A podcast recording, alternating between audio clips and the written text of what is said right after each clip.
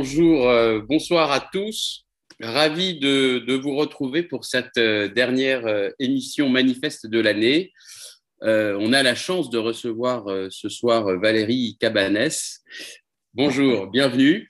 alors évidemment, avec vous, on, on, va parler du droit de la nature, crime d'écocide et de, nos, de vos nombreux engagements pour la nature et sa protection et sa régénération. Donc merci d'avoir accepté notre invitation. Euh, j'aimerais qu'on commence par euh, une question un peu rituelle, voilà, de simplement vous, vous présenter. Qui êtes-vous, euh, Valérie Cavanès? Alors, qui suis-je? Je... je suis une femme, je vis en Dordogne. J'ai passé beaucoup d'années à vivre dans des pays divers. Pendant une vingtaine d'années, je travaillais sur des missions de solidarité internationale comme comme directrice de programme. Et depuis, euh, je dirais maintenant 15 ans, euh, je m'investis effectivement dans, des plaidoyers euh, pour les peuples autochtones, pour la nature, pour reconnaître des droits à la nature, pour reconnaître aussi les crimes les plus graves faits à, la terre, au système terre, le crime d'écocide. Je fais ça bénévolement et je participe en même temps à des actions mener, ou en tout cas je cofonde euh, depuis plusieurs années des, ONG qui travaillent sur ces sujets comme euh, euh, Notre Affaire à tous, que j'ai cofondé en 2015, ou Wild Legal, qui est un programme d'école des droits de la nature que j'ai cofondé en 2019. Voilà. Et puis. avec Marine. Avec Marine Calmé. Et, et puis, comme on a l'habitude de dire, en fait, quel est notre métier, euh, je suis en fait formée au droit international, droit humanitaire et droit international des droits de l'homme, et, donc pas du tout en droit de l'environnement, euh, mais je pense qu'on va en parler. Et puis je suis expert auprès de plusieurs euh, organisations, la Fondation Stop Ecocide, la Global Alliance for the Rights of Nature, qui est une fédération des ONG qui, qui travaillent sur les droits de la nature, euh, et puis, je suis aussi expert auprès d'une initiative aux Nations Unies euh, qui s'appelle Harmony with Nature. Voilà, mais tout cela est fait de façon euh, bénévole. Bah, bravo, félicitations. Impressionnant voir tous vos engagements. On, aura compris probablement leur vision et leur objectif, mais finalement, ce, ces combats que vous menez, que vous portez, ils viennent d'où D'où prennent-ils leur source? Qu'est-ce qui a motivé tout ça? Alors, en effet, j'ai démarré euh, ma carrière à 20 ans dans des missions euh, humanitaires.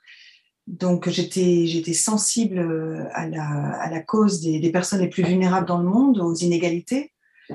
j'ai travaillé sur, sur des projets très divers dans des pays en guerre pour des réfugiés à la frontière du Pakistan et de l'Afghanistan. J'ai travaillé pour des pays très pauvres comme le Burkina Faso. Euh, pour euh, des programmes de lutte contre le trafic humain, l'exploitation euh, sexuelle des femmes et des enfants au Népal, au Maroc, au Cambodge. Donc j'ai une sensibilité à l'origine qui est, qui est humaniste, si je puis dire, mais progressivement j'ai pris conscience de ce lien qu'il y a entre prédation des ressources naturelles, naturelles conflits géopolitiques et, et je dirais, et maintien structurel des inégalités dans le monde au profit de, euh, des populations les plus riches, des populations occidentales.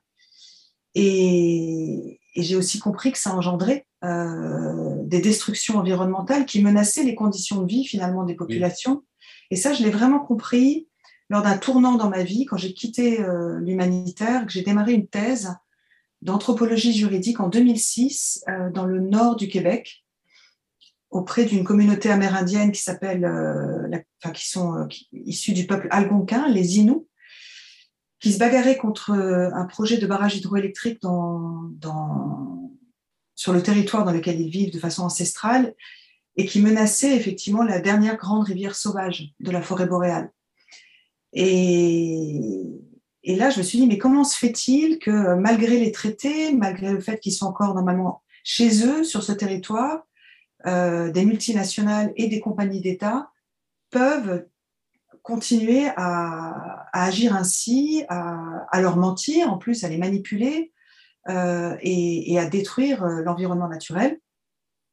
c'est une question qui m'a amené à les accompagner dans leur combat et donc à abandonner la thèse parce qu'un anthropologue il est censé être neutre. Et puis euh, et puis ensuite j'ai accompagné aussi le Cassis Raoni euh, dans un même type de combat contre le barrage de Belo Monte en Amazonie brésilienne. Et ça m'a amené à avoir une réflexion très, très approfondie sur les écueils, les écueils du droit international, la, suprématie du droit commercial sur les droits humains et, euh, et, le droit international, qui est en fait le, droit du maintien de la paix entre les États, et de réfléchir à ce qui pouvait manquer. Euh, et j'ai découvert le travail de Polly Higgins, qui est une, avocate euh, écossaise qui est décédée en 2019 et qui a popularisé cette, ce concept d'écocide qui, pour le coup, était beaucoup plus ancien, puisque l'écocide est discuté depuis la guerre du Vietnam mais euh, qui m'a euh, amené justement sur ce terrain-là et qui m'a amené à écrire un livre, un premier livre sur cette thématique et à m'engager dans un plaidoyer pour reconnaître le crime d'écocide d'abord en Europe, puis ensuite au niveau international. Et petite question presque aparté pour euh, des béotiens dont je fais partie, l'anthropologie juridique, ça veut dire quoi exactement? C'est le fait d'étudier les sources, euh, l'origine, hein, les sources du droit, euh, et en particulier donc du droit coutumier, c'est-à-dire euh, les règles finalement du, de vivre ensemble non écrites que suivent des, des, communautés humaines. On a l'impression que le droit, ce n'est que ce que l'on connaît autour de nous, c'est-à-dire le droit occidental. Mais en fait, toutes les traditions du monde, toutes les sociétés traditionnelles du monde vivent selon des règles de vie qui n'ont pas forcément écrites, ça veut dire que ce, n'est pas ce qu'on appelle du droit positif, euh, mais qui, euh, qui indique leur rapport au monde. Et c'est très intéressant de, l'étudier parce que euh, c'est comme ça justement que j'ai découvert d'autres manières de vivre en harmonie avec la nature et que j'ai pu comprendre aussi donc les la raison finalement pour laquelle euh, parce que c'est un fait. Aujourd'hui, les peuples autochtones, par exemple, c'est-à-dire les peuples qui étaient là avant l'arrivée de colons, avant mmh. l'arrivée de, euh, de conquistadors, enfin tout ce que, toute la période donc, de conquête du monde, tous ces peuples-là, euh, aujourd'hui, ne représentent que 5% de la population mondiale et vivent dans des territoires qui abritent 80% de la biodiversité. Et donc, il y a, il y a, euh, il y a des choses à apprendre d'eux pour comprendre comment relationner avec les non-humains, comment apprendre à partager les ressources sur un territoire, à maintenir un territoire en bonne santé euh, et à garantir des conditions de vie pour les générations à venir, ce qu'on n'a pas été capable de faire, nous, les Occidentaux, avec notre droit extrêmement euh, construit, mais extrêmement anthropocentré, c'est-à-dire qui ne se soucie que de la personne humaine, comme si elle existait en dehors du monde, euh, en dehors de la matrice qu'est la Terre. C'est d'ailleurs ce qui explique euh, euh, de façon euh, comment dire, sémantique la, différence entre le droit de l'environnement et le, droit de la nature il y, a, il y, a, des débats sur ce sujet-là? Je ne sais pas si on rentre tout de suite sur, ces questions-là ou si c'est un intérêt pour vous. Ah, bien sûr, oui, oui. alors, ce n'est pas forcément sémantique, c'est vraiment, vraiment lié à qui aujourd'hui est sujet de droit. Et quand on parle du droit de l'environnement, on parle d'un droit qui a été conçu par l'homme, pour l'homme, pour protéger euh, son environnement naturel, ce qui est d'ailleurs très intéressant parce que euh, là aussi, ça indique à quel point on est, euh, on se perçoit déjà au centre, puisqu'on parle de quelque chose qui nous entoure, et, et on se dissocie, c'est-à-dire qu'on sait qu'on a besoin de conditions de, naturelles d'un environnement sain pour pouvoir être, être en bonne santé. Mais, euh, mais rien dans le droit de l'environnement ne pose fondamentalement nos liens d'interdépendance avec les systèmes écologiques, avec les espèces vivantes, euh, et, ne nous considère comme partie d'un tout. Mmh. Quand on parle des droits de la nature, euh, on rentre dans une dimension diamétralement opposée, puisqu'on ne regarde plus les éléments de la nature comme des choses ou comme des objets ou comme des propriétés. Ou des ressources même. Et, bien évidemment des ressources. Euh, on peut considérer que ce sont des ressources, parce que le terme ressources, étymologiquement, il est, euh, il est ce qui nous permet de nous nourrir. Donc, il n'y a, pas de, il a pas de problème là-dessus. Mais, mais en revanche, le fait de les regarder comme des choses en droit, et non pas comme des sujets de droit, ça veut dire qu'on ne les regarde pas comme des entités. On ne les regarde pas comme des entités vivantes qui existent pour elles-mêmes Et quand on reconnaît les droits de la nature, ça veut dire qu'on reconnaît finalement à chaque élément de la nature, à chaque espèce vivante, à chaque système écologique ou écosystème, le droit de jouer son rôle en tant que maillon du vivant et en tant qu'élément nécessaire au maintien de la vie sur Terre. Et ça, ça n'est pas dans notre droit. On, a, euh, on peut avoir un devoir de protection, nous, en tant qu'humains, mais le droit de l'environnement est un droit extrêmement segmenté et qui ne lie pas, qui ne pose pas le principe d'interdépendance, qui va protéger une forêt Natura 2000, qui va protéger euh, euh, une espèce d'orchidée de, sauvage, qui va proposer, protéger une espèce de tritron, et grâce à ça, on va pouvoir arrêter Notre-Dame-des-Landes. Mais ça ne peut pas suffire. On voit bien aujourd'hui, face à la, crise écologique et climatique, on se rend bien compte qu'il euh, y, a, il y, a, voilà, il, y a, y a un principe systémique qui n'est pas reconnu et il y, a une, il y a une nécessité, à mon sens, de permettre à des écosystèmes et à des espèces vivantes de, défendre leur droit à exister, un droit inaliénable. Et ça a une valeur, euh, enfin, en tout cas, ça a une, importance primordiale parce que ça permet d'avoir un droit préventif. C'est-à-dire que à l'heure actuelle, même en France, on reconnaît la valeur intrinsèque de la nature. Depuis 2016, on reconnaît en droit euh, ce qu'on appelle le, préjudice écologique pur, c'est-à-dire le fait de, de pouvoir rester en justice en disant euh, on a détruit un écosystème et il faut donner une amende euh, à la personne qui a détruit cet écosystème parce qu'il a une valeur intrinsèque. Le problème, c'est qu'on ne peut agir que quand la catastrophe est arrivée. Est arrivé, Voilà. Et là, euh, donner une personnalité juridique à des éléments de la nature, ça veut dire qu'ils peuvent aller en justice avant qu'un projet industriel ne, s'impose et dire au juge, j'ai un rôle à jouer, il faut me protéger. Et quand je dis il dit, bien évidemment, il le fait par la voix de représentants légaux, comme un enfant le ferait, comme une personne handicapée, hein, euh, ou comme une personne sous tutelle. On doit, on doit représenter la personne en justice, mais en tout cas, on représente des intérêts qui sont non utilitaristes des intérêts qui sont liés à un rôle écologique à jouer. Et les juges, dans ces cas-là, peuvent effectivement prendre des mesures dites conservatoires ou tout simplement interdire des projets qui sont trop dangereux, trop menaçants. On reviendra d'ailleurs sur des exemples précis euh, qui, euh, qui aujourd'hui, des actions sont menées pour protéger des, euh, des rivières, des écosystèmes, quels qu'ils soient. Est-ce qu'on pourrait dire, du coup, que votre, votre activité s'apparente à une activité de, de plaidoyer d'intérêt général? Et, en tout cas, est-ce que c'est pour vous là, aujourd'hui la, la, la, seule, probablement pas évidemment, mais la meilleure façon euh, euh, de, de, de, de, faire bouger finalement notre société, de faire bouger les politiques, de faire bouger les citoyens, enfin, ou la société en général? Alors, c'est sans aucun doute pas la seule. Euh, en tout cas, c'est celle que j'ai. Je ne sais même pas si je l'ai choisie. Je me suis retrouvée sur ce chemin. Euh, et à partir du moment où on continue à me poser des questions, j'y réponds.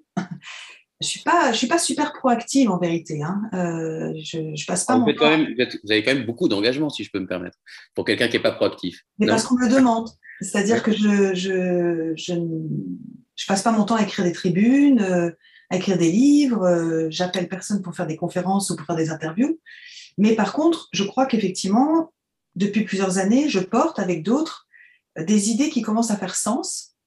Et en cela, le plaidoyer est important parce que euh, pour avoir euh, eu à négocier pas mal avec des, politiques euh, sur, des, sur des, discussions autour de projets de loi, par exemple, même en France, tous m'ont toujours dit il faut qu'on sente qu'il y ait une attente citoyenne pour qu'on s'empare de sujets, même si on les trouve intéressants.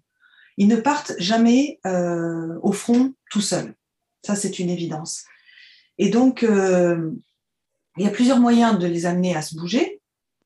Euh, les pétitions, bon, euh, il y en a tellement que ça finit effectivement par lasser.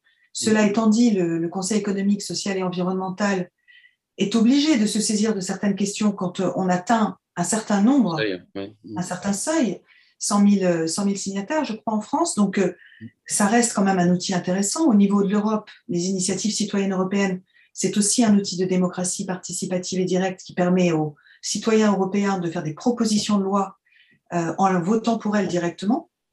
Donc, euh, euh, alerter sur des sujets permet de mobiliser.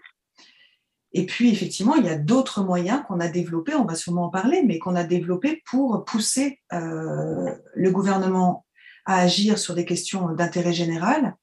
et qui parfois sont des opérations un peu plus coup de poing.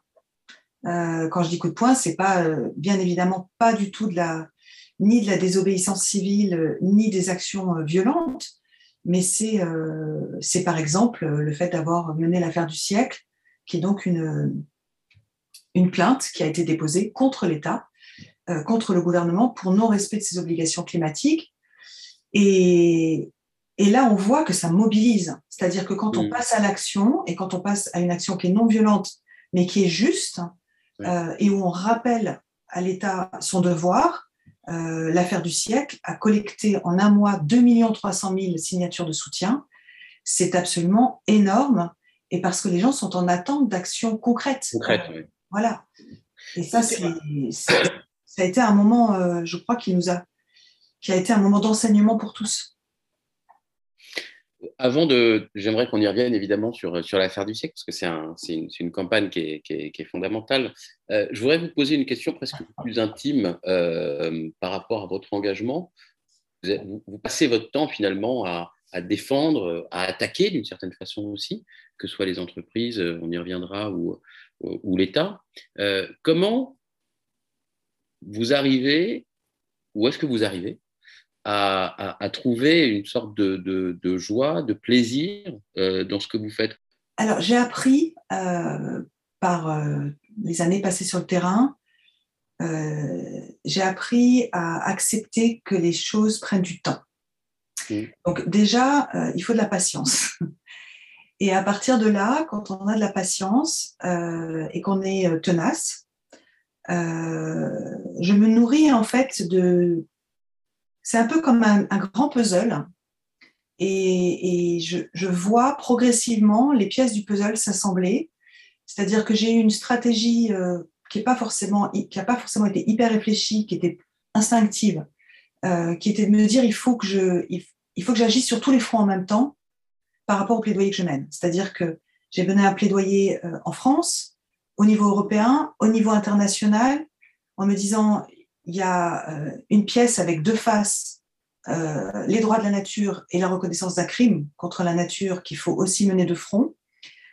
Et puis, cette nécessité de garder aussi énormément de, de, liberté dans ce que je dis, et donc de finalement de n'être embauché par personne, pour pouvoir aussi aller chercher des appuis multiformes au niveau des associations, au niveau des citoyens, au niveau des, politiques, euh, de manière voilà, à voir. Et, en fait, parce que depuis dix ans, je vois les choses qui avancent petit à petit, euh, et je les, je, les vois concrètement sur tous les sujets, et puis aussi parce que euh, durant ce chemin, j'ai aussi euh, accompagné beaucoup, beaucoup de jeunes qui se sont investis maintenant aujourd'hui dans notre affaire à tous, dans Wild Eagle, comme Marie Toussaint, Marine Calmé, Marine Izquierdo, j'ai eu l'impression en fait de, semer plein de petites graines qui germent. Et, c'est ce que je contemple et c'est ce qui me, c'est ce qui me, tient. Ça ne veut pas dire que je vais le continuer pendant des années. Je pense que je suis arrivée à un moment charnière euh, où aujourd'hui la relève est, en train d'être assurée et où je ne vais pas forcément avoir besoin d'être aussi présente euh, au quotidien sur ces sujets-là euh, et ça me va très bien aussi parce que bah, y a un moment donné où il faut savoir, je veux dire, laisser la jeunesse. Et je crois que c'est très très important dans le contexte actuel que ce soit les plus jeunes qui s'emparent de ces sujets et qui les portent. C'est marrant, enfin, c'est saisissant dans les, quatre personnes, je crois, ou trois, je ne sais plus, que vous avez citées pour prendre votre relais. Euh, vous n'avez cité que des femmes en fait. Eh alors, c'est pareil, c'est engage. Hein. Il y a un nombre de femmes qui s'engagent autour de nous qui est beaucoup plus important. Vous, vous le ressentez aussi dans, dans ce, ces questions liées aux droits de la nature, que c'est une prédominance de femmes? C'est vraiment une évidence. Ce n'est pas un discours féministe pour être féministe, c'est une évidence. Si mm. je prends notre affaire à tous, euh, il doit y avoir plus de 90% de femmes et de jeunes femmes entre 20 et 30 ans euh, sur les, sur les, dans les volontaires, dans les bénévoles de l'association. Euh, même dans le mouvement Stop Ecocide, euh, qui est aujourd'hui euh, planétaire, c'est énormément de femmes. Je connais des hommes qui travaillent sur les droits de la nature, hein, et, je connais en plus des juristes de très très haut niveau qui travaillent sur les droits de la nature. Mais alors pourquoi? Oui, c'était ma prochaine question. Ah oui, pourquoi? Je, je pense qu'il y a, il y a une, il doit y avoir quand même un instinct extrêmement puissant euh, chez la femme d'avoir envie de protéger la vie. Et, et, la vie est menacée sur Terre aujourd'hui. Hmm. Et, je pense que, surtout chez les jeunes femmes, elles n'ont pas forcément des enfants, elles n'ont pas forcément envie d'en faire, étant donné la situation, justement, mais il y a une espèce d'intime nécessité à essayer de trouver des solutions pour protéger la vie et à les trouver en dehors de méthodes violentes. Merci. Euh, alors revenons peut-être à, notre affaire à tous, euh, qui est l'une des, actions que vous avez menées, qui est peut-être aujourd'hui, en tout cas en France, la plus, la plus populaire et la, et la plus voyante. Euh, dans vos actions, dans les actions de l'affaire à tous, il y a la, la reconnaissance du droit d'écocide, l'affaire du siècle, qui vise à faire reconnaître la, euh, par le juge l'obligation générale, j'ai noté la phrase d'agir de l'État français dans la lutte contre le, changement climatique. Euh, Est-ce que vous trouvez que, ce que les actions que vous menez finalement ont un, impact et un impact euh, important sur, sur les politiques publiques? Oui, alors il y, a plein de sujets en un. Donc, si je reprends effectivement le mandat de notre affaire à tous tel qu'on l'a pensé en 2015 avec Marie, Marie Toussaint. Euh, donc justice climatique avec euh, ses actions euh, en justice sur le climat, justice environnementale avec crime d'écocide et droit de la nature comme étant de nouveaux outils du droit. On a été, je dirais, précurseur sur ces idées, mais on a réussi à faire avancer les choses euh, qu'à partir du moment où on a accepté de travailler euh, en réseau avec mm. d'autres ONG. Et ça, pour moi, c'est extrêmement important. Euh, d'ailleurs, il y a Oxfam, il y a la FNH. Alors, pour, pour l'affaire du siècle, voilà, on est allé chercher effectivement des, des grandes associations parce que à l'époque, euh, quand le, le, dossier était ficelé, et c'est nous qui l'avons préparé, mais le dossier était ficelé, on était très très peu connus. Euh, et, et, donc, on a tendu la main effectivement euh, à Oxfam, à la Fondation pour la Nature et l'Homme et euh, à Greenpeace, qui se sont embarqués dans l'aventure. On a visé la jeunesse en demandant aux youtubeurs de nous, de nous soutenir. Et, je pense que c'est vraiment ça qui a fait la différence. ça, c'est mon analyse. Hein. Je ne parle pas au nom de notre affaire à tous, de la direction de notre affaire à tous. Moi, je, je ne suis que présidente d'honneur et, c'est le travail est fait au quotidien par, par les, les salariés et les bénévoles. Mais mais c'est une évidence que voilà, on a été gagnant parce que on s'est, on s'est, on a été solidaire entre plusieurs associations, et c'est ce qui manque aujourd'hui sur les grands sujets. Euh, et c'est un vrai problème parce que les, la plupart des grandes ONG ont des stratégies qui sont parfois décidées même à l'échelle internationale. Je me souviens très bien en 2013 quand j'ai lancé l'initiative citoyenne européenne sur le crime d'écocide, euh, j'ai très rapidement réussi à réunir plus de 150 ONG européennes en soutien. Mais en revanche, elle ne faisait pas campagne parce qu'elle n'avait pas pensé l'idée, elle n'avait pas eu, voilà, elle n'avait pas, euh, elle n'avait pas inscrit ça dans leur stratégie, dans leur plan de com. Et, euh, et puis les ONG, elles ont besoin de financement, donc elles, vont, elles ont peur de perdre leurs adhérents et de les partager. Donc ça, c'est ça, c'est un constat que je fais qui, sur des sujets aussi graves euh, que la crise climatique ou la crise écologique, moi, j'invite vraiment les ONG à être solidaires entre elles. J'ai l'impression, que c'est en train de bouger un petit peu ça. Je sais pas si vous partagez. Oui, oui, oui. c'est modeste en tout cas. Euh, voilà. sur les projets qu'on lance, mais et sur les droits de la nature, sur, ouais, sur les droits de la nature, ce qui est intéressant, c'est que pour le coup, les graines que j'ai semées sur les droits de la nature, elles ont d'abord touché des collectifs citoyens et des personnes qui étaient passionnées par ces sujets-là. Et, euh, et, en fait, les, droits de la nature euh, en France et en Europe sont en train de, le mouvement, en tout cas, est en train de se structurer euh, autour de réseaux, donc un réseau européen, un réseau francophone.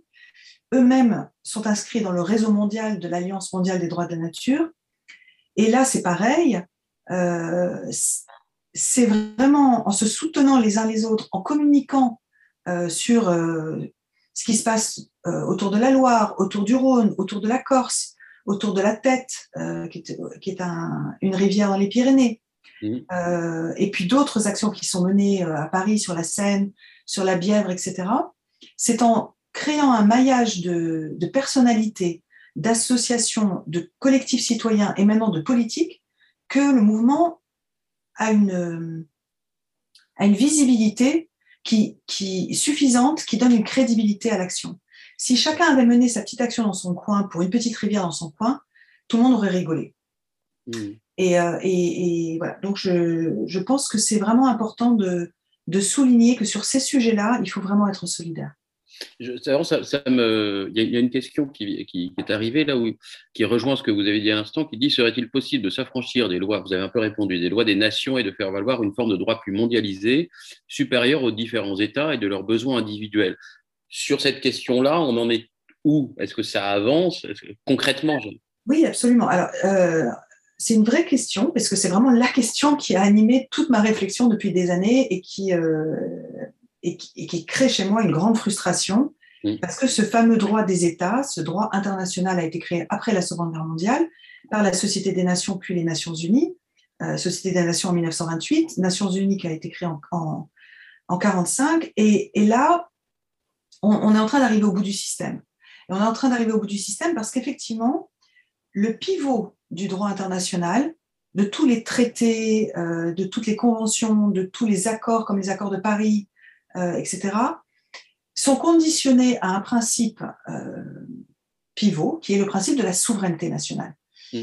Et donc, on a finalement très peu de textes internationaux qui, sont contraignants et qui obligent les États, et surtout, il n'y a pas au sein des Nations Unies je dirais, une police de, mm. de, de, ces engagements. Et la Cour de justice internationale qui a été créée, elle, elle juge de différents entre États, mais elle ne peut pas être saisie par des citoyens. Et c'est pour ça que depuis, euh, depuis 12 ans, je, je, je, mène ce plaidoyer sur le crime d'écocide euh, pour qu'il soit reconnu par la Cour pénale internationale. Et ça, je vais essayer de l'expliquer très simplement. La Cour pénale internationale, c'est une institution judiciaire que les citoyens peuvent saisir, qui ne traite que des crimes les plus graves, les crimes internationaux les plus graves, le crime contre l'humanité, le crime de guerre, le crime de génocide, et qui est indépendante des Nations Unies, qui a son propre statut, et les États qui veulent en faire partie ratifient ce statut et se soumettent donc à sa juridiction. Mais la Cour pénale internationale, qui a été créée en 2002 seulement, hein, euh, a ce qu'on appelle une compétence universelle. Et donc, les, crimes internationaux qu'elle reconnaît euh, sont de juridiction internationale. Ce qui veut dire que même un État qui n'a pas signé le statut de la Cour, comme les États-Unis par exemple, euh, un Américain qui commet un crime international sur un territoire, par exemple français ou, je ne sais pas, congolais, États qui, eux, sont signataires du statut, le juge national peut faire arrêter l'Américain pour ce crime. Et donc, c'est la seule institution que je connaisse qui a cette capacité à s'affranchir euh, des règles du jeu du droit international, euh, public, si je puis dire. Et c'est pour ça que je ne suis pas favorable, par exemple, à ce qu'on ait une convention sur le crime d'écocide. Et même le pacte mondial pour l'environnement qui est négocié depuis quelques années n'arrive pas à voir le jour parce que tant que c'est négocié au sein des Nations Unies, on a tout le temps euh, une pression diplomatique qui est faite par les États euh, euh, qui ne veulent rien entendre de règles, de règles internationales, les, États-Unis, la Russie, la Chine, et qui font capoter toutes les négociations. Donc, ma stratégie depuis le début, c'est je ne, je ne cherche pas à obtenir quelque chose aux Nations Unies, à part éventuellement la signature d'une déclaration universelle des droits de la nature, qui est déjà discutée depuis 2010. Il faut absolument qu'il y ait un droit contraignant, et ce droit contraignant, il passe par la Cour pénale internationale, et puis il passe aussi euh, par une régulation des activités industrielles. Et donc, il faut que le, droit commercial et le droit des multinationales euh, ne soient plus un droit parallèle au droit des nations. Il faut que les multinationales aujourd'hui euh, soient parties à des, des conventions internationales où elles sont contraintes à respecter les droits humains, contraintes à respecter le droit de l'environnement, et donc, finalement, parce qu'en fait, les multinationales, pour certaines, elles sont plus riches que certains États. C'est certain. Et, c'est absolument hallucinant de se dire que eh, finalement, elles mènent la danse euh, sans que personne ne dise rien. Euh, et elles font absolument ce qu'elles veulent. Elles ne sont assujetties à, aucune règle. Et même quand il y a des procès contre des grandes multinationales, comme c'est le cas par exemple contre Chevron, qui a pollué l'Équateur pendant 26 ans, euh, au, fil des, des procès, à un moment donné, la compagnie dit bah, nous, euh, on s'en moque des peines que vous nous donnez. 9 milliards, on s'en moque. 19 milliards, on s'en moque. On demande à la Banque mondiale et à l'OMC de, créer, de, de, de mettre sur pied un tribunal d'arbitrage privé avec trois juges sortis d'un chapeau. Et ce que ces juges vont dire sera le point final des procédures.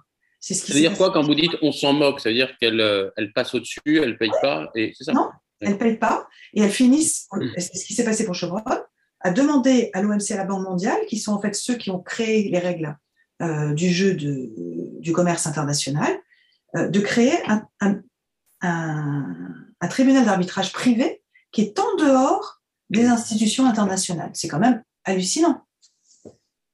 Ce qui est une reproduction de ce qui se peut passer sur, sur le territoire français pour, euh, pour l'arbitrage. Hein. Absolument. On a vu ce que ça a donné d'ailleurs.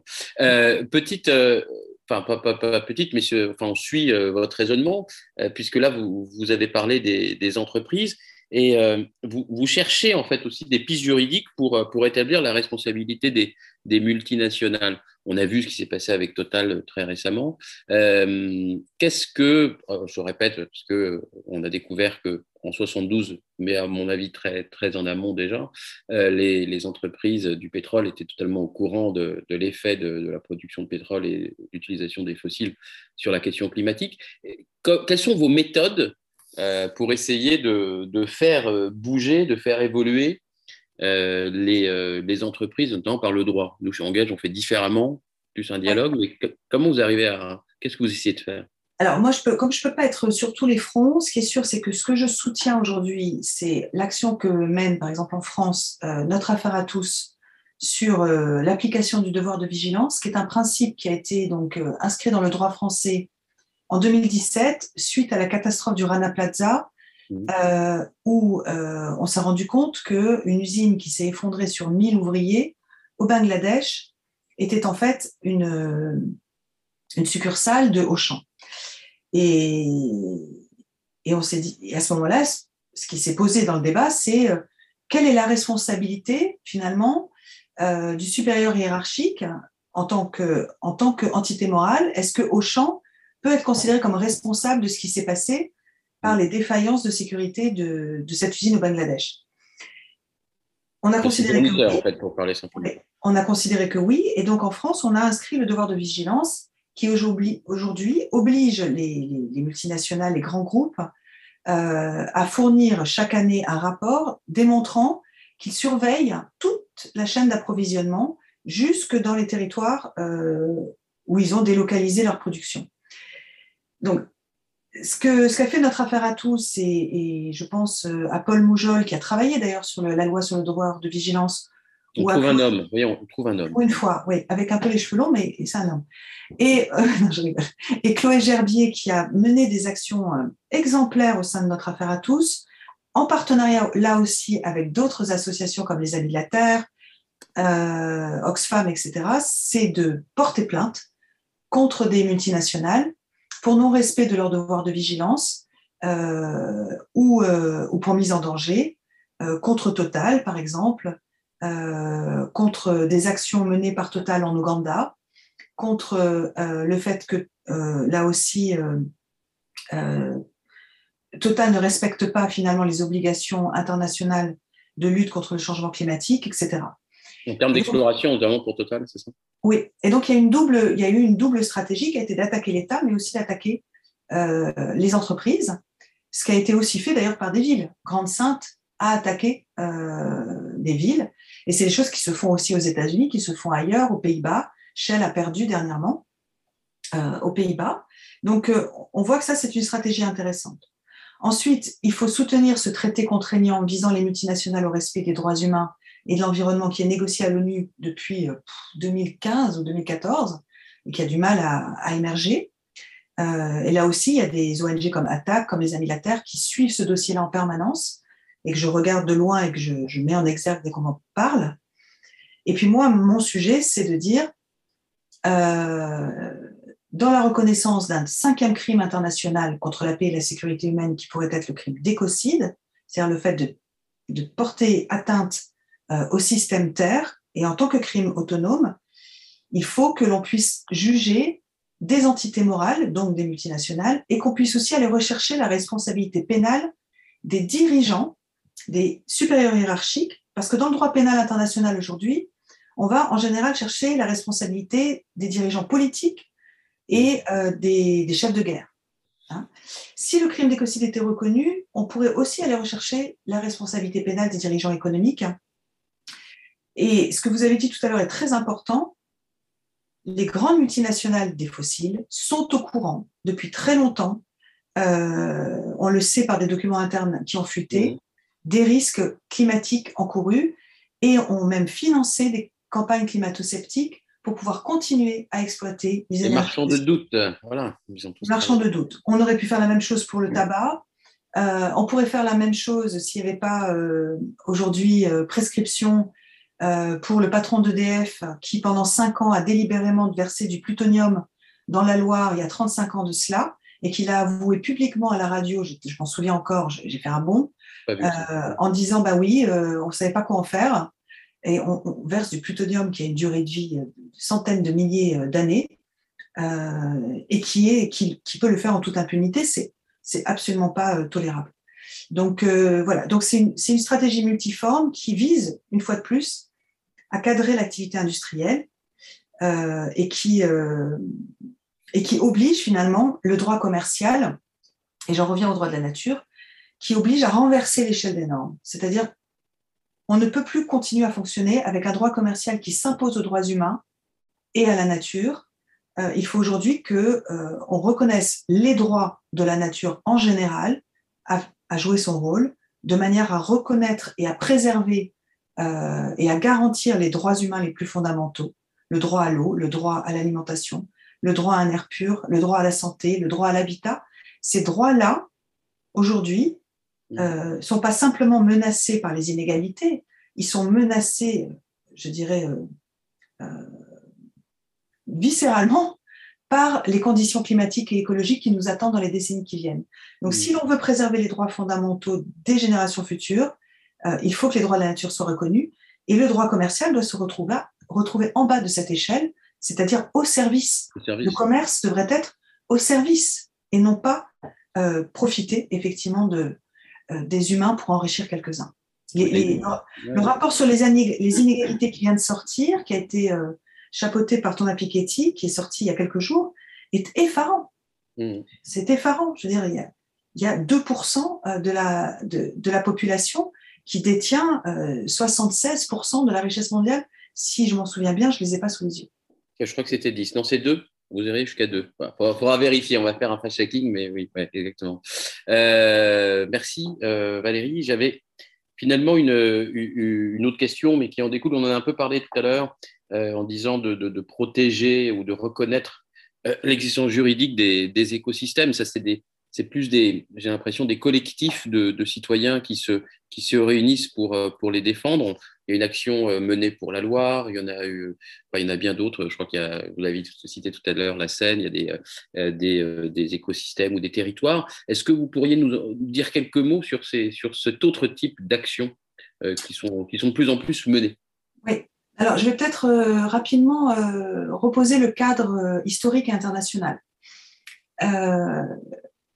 cela commence à arriver tout doucement en Europe mais euh, le fait de reconnaître les droits de la nature ou les droits d'écosystèmes, euh, c'est à l'œuvre dans, plusieurs régions du monde depuis plusieurs années. Étonnamment, euh, le premier lieu où ça, s'est produit, c'était en 2006. C'était un bourg, le bourg de Tamaka en Pennsylvanie aux États-Unis, qui a décidé de reconnaître les droits de la nature euh, en lien avec leurs droits en tant que communauté humaine sur un territoire et, droit à l'autogouvernance quelque part, que c'est un droit qui, est établi dans certains États américains. Et ça s'est d'ailleurs diffusé dans beaucoup de villes en Pennsylvanie et depuis 2006 dans de nombreuses euh, municipalités, euh, districts aux États-Unis, au point même qu'il y a des projets de loi sur les droits de nature qui arrivent au niveau constitutionnel dans certains États euh, américains. Et, pour la première fois, euh, il y a eu un procès où un État, l'État de Floride, a euh, reconnu la validité des chartes sur les droits de la nature qui avaient été votées par des municipalités lors d'un procès et qui permet justement à ces villes de s'opposer à des projets industriels destructeurs. beaucoup de gens pensent que les droits de la nature, ça vient des peuples autochtones. Comme je l'ai expliqué tout au début, euh, les peuples autochtones, ils n'ont jamais eu besoin d'écrire les droits de la nature et ça leur est même jamais venu à l'esprit. C'est mmh. tellement évident pour eux, la nature nous préexiste, elle était là avant nous. Euh, ils respectent les lois de la nature et donc en soi, la nature a des droits et c'est tout. Et c'est dans des sociétés où il y a surtout eu. à partir du moment où ils considèrent ne faire qu'un avec la nature eux-mêmes. Il n'y a pas de surtout, ils considèrent qu'ils appartiennent à un territoire et pas qu'un territoire leur appartient. Et ça, c'est philosophiquement euh, et politiquement complètement différent. Là où les, droits de la nature sont arrivés à une, échelle vraiment importante, c'est-à-dire au niveau national, ce sont effectivement des sociétés multiethniques où des penseurs occidentaux, euh, enfin, de pensée occidentale, si je puis dire, euh, en Équateur, en Bolivie, ont travaillé avec des, juristes des droits humains, ont travaillé avec la société civile et avec des groupes euh, de populations autochtones dans un même pays, au moment, par exemple, en Équateur en 2008, d'une constituante, c'est-à-dire un travail pour écrire une constitution, que les droits de la nature sont apparus et le pays qui a reconnu les droits de la nature au niveau de la constitution pour la première fois en 2008, c'est l'Équateur, suivi ensuite par la Bolivie avec une loi. Aujourd'hui, il y a trois États mexicains. Il y a des villes qui, qui, ont voté les, droits de la nature au Brésil, en Argentine. Euh, ça, se discute aussi euh, au Guatemala, ça se discute en ce moment même euh, au Chili et au Pérou. Donc l'Amérique du Sud, parce que ce sont des sociétés multiethniques et multiculturelles, est en avance, ça c'est une évidence. Les États-Unis aussi. il y a aussi maintenant des, reconnaissances des droits d'écosystème ou de la nature au Canada. Et puis, toujours en lien avec les peuples autochtones, par exemple en Nouvelle-Zélande, où des écosystèmes ancestraux où vivent euh, des Maoris ont été reconnus sujets de droit par, euh, par la couronne, donc par le Parlement, euh, le Parlement néo-zélandais. Puis il y a une autre stratégie qui est une stratégie qui est passée par, le, par la voie de la justice, là encore.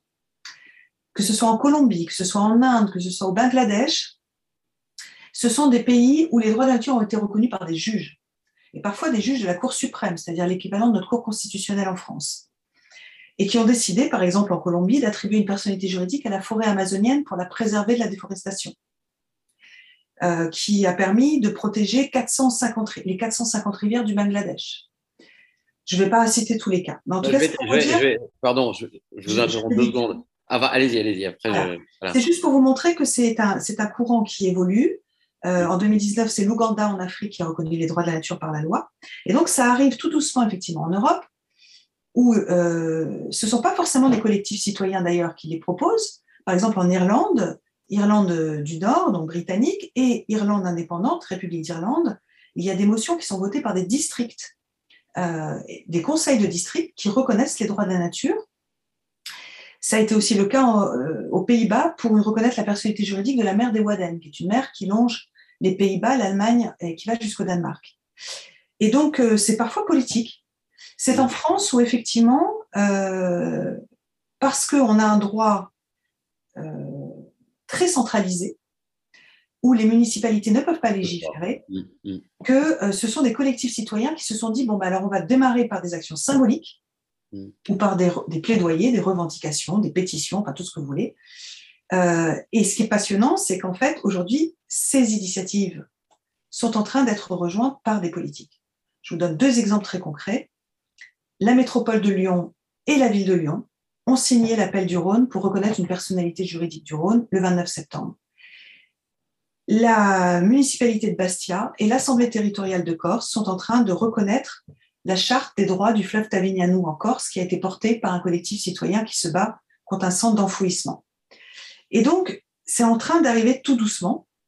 Euh, et, et, je vois bien que ça émerge dans le débat même institutionnel, puisque depuis quelque temps, je, passe mon temps à répondre à des interviews pour euh, des agences de, l'eau, des agences de l'urbanisme, euh, des politiques, etc.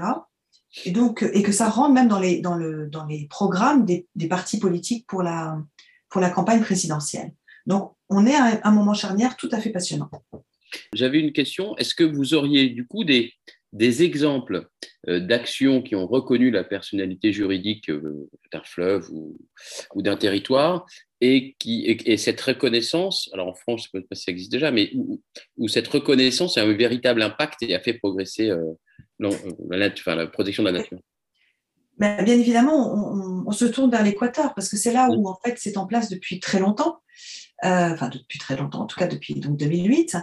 Il y a une cinquantaine de procès qui ont été menés au, nom des intérêts euh, d'éléments naturels en Équateur. Deux tiers ont été gagnés Parfois, les juges ont utilisé la disposition constitutionnelle, parfois non. Euh, mais quoi qu'il en soit, ils ont effectivement fait gagner euh, une rivière face à un projet de route, une mangrove face à une ferme industrielle de crevettes. Ils ont même mis en prison l'équipage d'un bateau qui a été euh, arraisonné dans les Galapagos avec 6220 requins à bord, considérant qu'il y avait eu un crime contre l'espèce requin. donc, ils sont même allés au pénal. Et puis là, le dernier cas euh, très très récent et qui est passionnant, c'est la Cour constitutionnelle équatorienne qui n'avait jamais finalement été saisie. Vous savez, les cours constitutionnelles, elles sont vraiment saisies quand il y a des différends euh, sur l'interprétation de la Constitution. Et euh, la forêt de Los Cedros a, été, a été présentée à la Cour constitutionnelle avec une requête qui était de, de la protéger au nom des articles 71-72 de la Constitution. Et la Cour constitutionnelle a euh, donc validé pour la, pour la, première fois totalement donc, cet article en disant qu'il il, il, primait sur les intérêts industriels et a interdit euh, toute euh, menace et toute atteinte dans cette forêt et a posé le fait qu'aucune activité minière ne serait tolérée dans cette forêt au nom des droits de la nature. Donc oui, ça marche à partir du moment, là c'est vraiment une injonction claire, il n'y aura plus aucun permis euh, qui pourra être délivré à des compagnies minières. Euh, c'est très concret, de la même manière que ça a été très concret euh, pour ce, capitaine et cet équipage qui ont écopé de prison et un bateau qui a été détruit. admettons que, c'est une question un peu, voilà, pour, pour la, qui est de saison, on va dire, admettons que vous, vous, arriviez au pouvoir. quelles seraient les, les, les, deux, les trois, les cinq mesures que vous prendriez et qui vous semble absolument fondamental J'ai participé euh, à, la, à, des propositions de, réforme de la, Constitution française euh, dès fin 2017, début 2018, quand, euh, par exemple, Emmanuel Macron avait posé ce, cette idée, qui a été stoppée par l'affaire Benalla, qui a été reprise ensuite par la, Convention citoyenne pour le climat. Ouais, je, je proposerais effectivement de changer la Constitution. Euh, et, d'en changer pas mal de choses, de changer l'article 1 de la Constitution pour y intégrer justement l'idée que euh, les droits fondamentaux humains ne peuvent être garantis que si les droits de la nature le sont. Je, je poserai le principe euh, d'une justice environnementale qui soit en même temps une justice sociale, en reprenant finalement cette, cette idée de Kate Raworth, qui est une économiste, qui est de dire il faut que l'on garantisse un plancher social et qu'on respecte en même temps les limites écologiques, ce qui veut dire poser un cadre contraignant pour euh, pouvoir euh, euh, respecter les limites de la planète tout en garantissant des, conditions de vie dignes pour les populations, ce qui veut dire derrière plein d'actions à mener aussi pour la redistribution des richesses, c'est une évidence. Ça s'appelle juste pour, pour nos auditeurs la théorie du donut, et je vous invite à lire qui, est, basé aussi sur les travaux du Stockholm Resilience Center sur les limites planétaires. Et puis, euh, et puis je, changerai de, je changerai tout simplement de république aussi parce que je, je crois en la démocratie locale, en la démocratie participative. Je crois, euh, je crois aux identités culturelles des territoires euh, et je pense qu'il faut absolument décentraliser le pouvoir. Et dans la crise écologique qui s'annonce, il va falloir retrouver une autonomie et une résilience alimentaire euh, dans les territoires et, donc vraiment euh, décentraliser le pouvoir et, sortir de ce schéma euh, de présidence monarchique. je pourrais y passer trois heures, donc je, pense que c'est déjà Les deux principales, c'est la Constitution et le, c'est ça, et la République, une sixième République. Constitution écologique, sociale et oui, absolument. Merci infiniment pour ce temps profond, engagé, émouvant. Voilà. À très très vite, euh, voilà, aux autres. À bientôt. Merci. À bientôt. Bonne fin d'année. À vous aussi.